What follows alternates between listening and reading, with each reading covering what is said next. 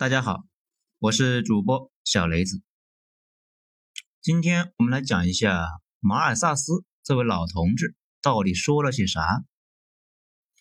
文章来自于二号头目的九编文集。年轻时候的马尔萨斯是一个幸运的小同志，老了以后是一个博学的老同志，家境好，他爹呢是知识分子。从小就培养了他成天思考一些没卵用问题的一个好习惯。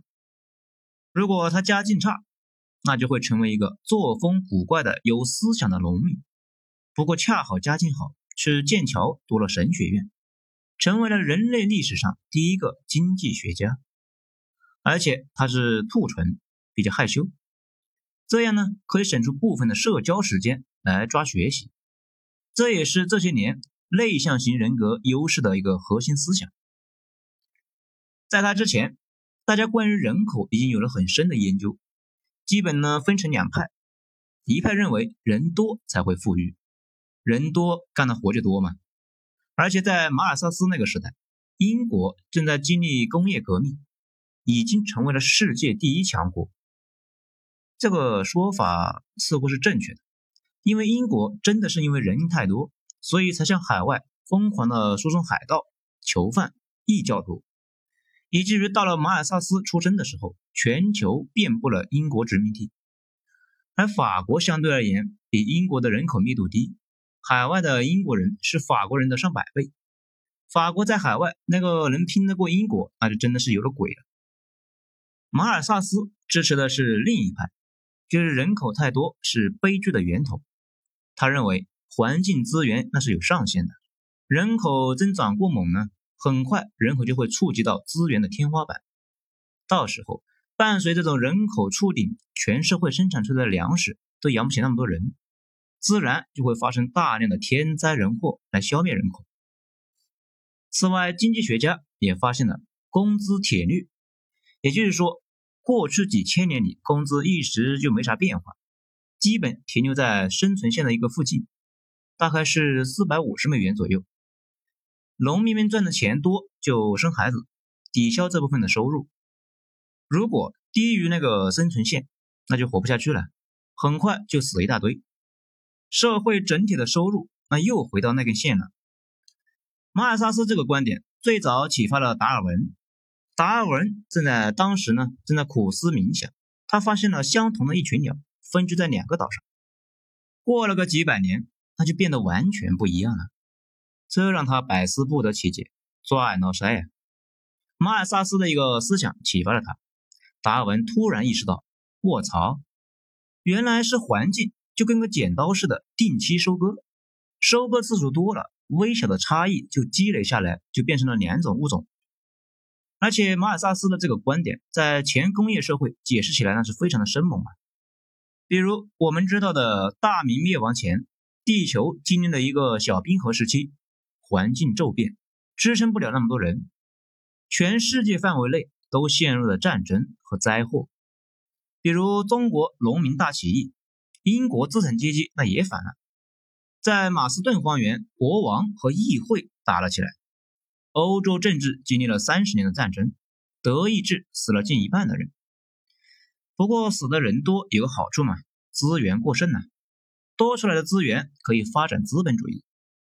这病因那已经找到了，有没有药呢？有。马尔萨斯一辈子有两个主张：一是穷人饿死活该，政府甚至应该给穷人绝育，达到消灭贫困的目的。而且当时英国人动手能力啊，那是非常的强，那说干就干。就在鸦片战争前几年的1834年，通过了新济贫法。在自己的国土上搞集中营，给穷人绝育。新济贫法废除了院外救济，取消对无业平民的一切金钱和食物的救济，只允许一种救济方式，就是把他们收容到役所中。平民只有在进入济贫院之后，方可获得食物来救济。而该院呢，实际上就是集中营，工作繁重，待遇低下，食物还很差。住宿呢非常的拥挤，人们按照年龄、性别分居，达到了绝育的目的。这里多说一句，英国人让大家误以为集中营是德国人发明的，奥地利人让大家误以为希特勒是德国人，美国人让人误以为三光政策是日本人发明的。马尔萨斯还意识到，经济危机的本质是生产出来的东西太多卖不出去，所以他的另一个主张就是，不要学美国人把牛奶倒河里，而是给他们的神职人员、地主、官僚让他们消费掉。没错，马尔萨斯是神父，大家都觉得神父是蛀虫。出于阶级感情，马尔萨斯自己觉得神父非常高尚啊，可以积极的消费，又不生孩子。为国分忧，英国呢，当时的上层普遍是支持马尔萨斯的，那不然也不会有那么个法律。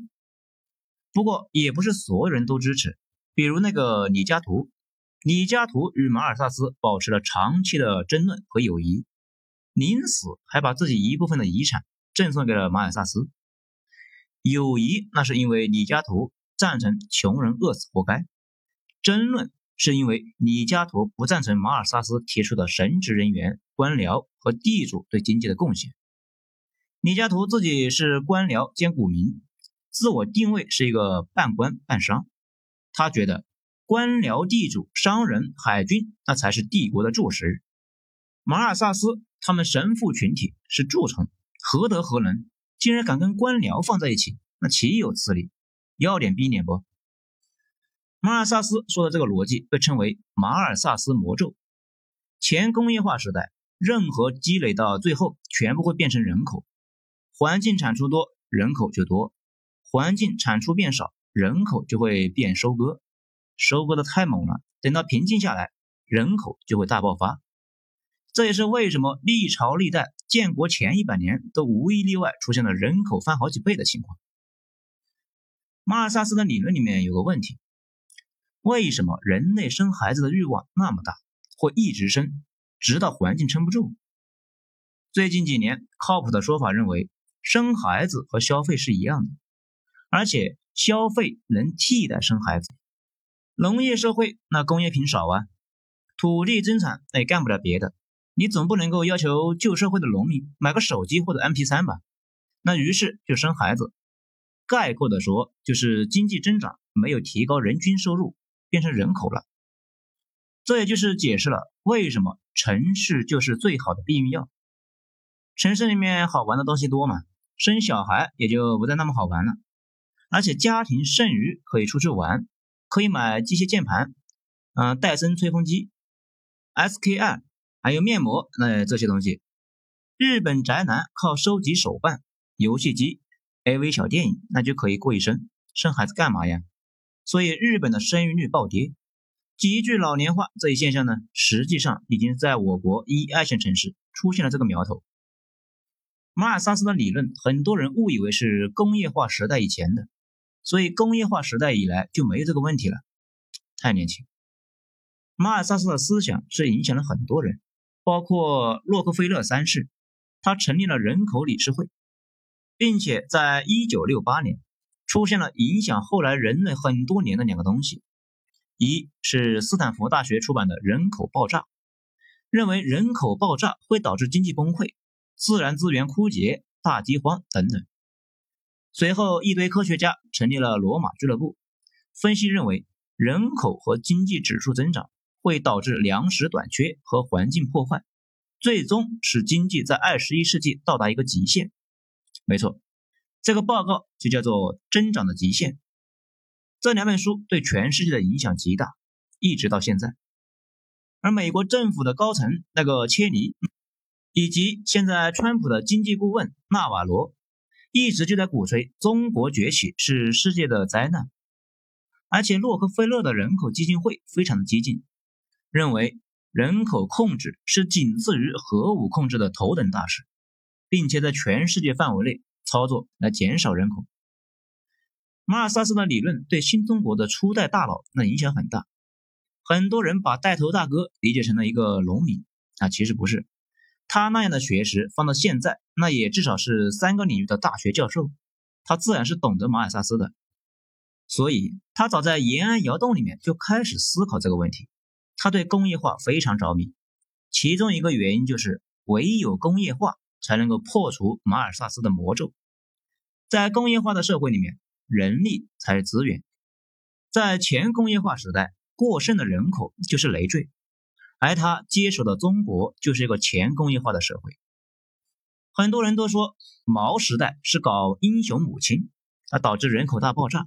事实上，这个口号在延安时期搞的，那个时候太艰苦，婴儿的死亡率太高。一九四九年之后，只有一次在报纸上提到了苏联英雄母亲的事，那不知道为什么后来就成了他的专利了。党内呢对人口的理解，那也是个过程。不过易夫贤认真的翻看了建国以来的各种材料，发现一九五三年开始。党就不遗余力的想控制人口。周同志说：“我国人口每年增长一千万，这是一个大负担。”在随后的五年计划中，把节制生育写入了报告中。